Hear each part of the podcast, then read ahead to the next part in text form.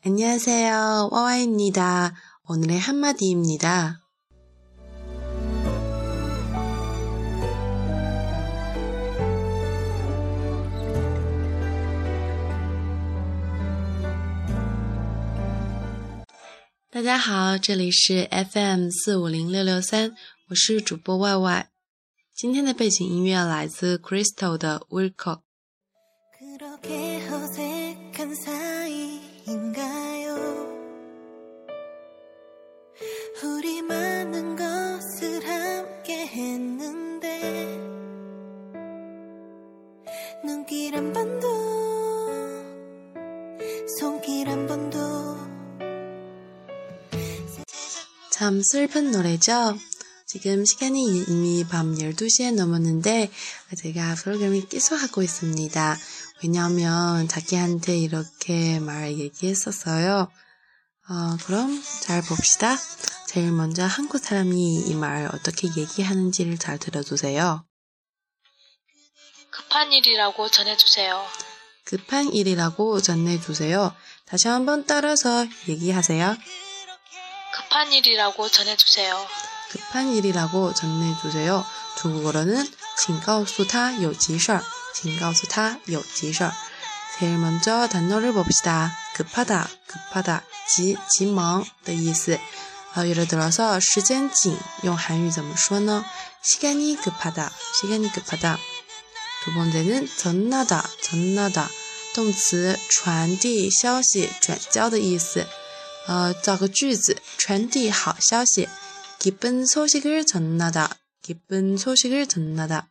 在我们的原句中 用了라고이라고 전해주세요的句式，这个呢是在表达说说话者并不是对对方说的，而是希望对方呢能把他的意思转述给第三个人。呃，급한일이라고전해주세요。那么，当我们用这个句另外一个短句来改成这个转述的语气的时候呢，比如说传递好消息，我们把它改成请告诉他好消息。 啊，원래는 기쁜 소식을 전하다입니다.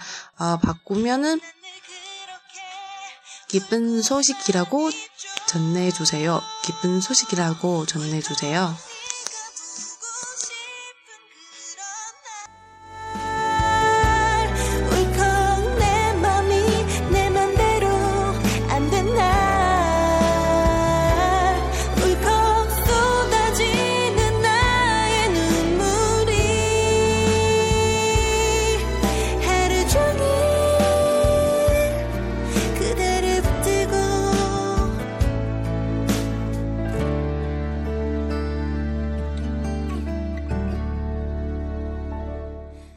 그럼 수업 내용은 여기까지 끝내요.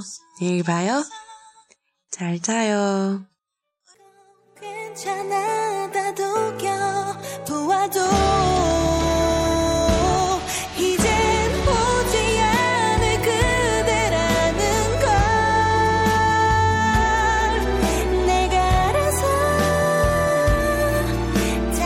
알아서 안녕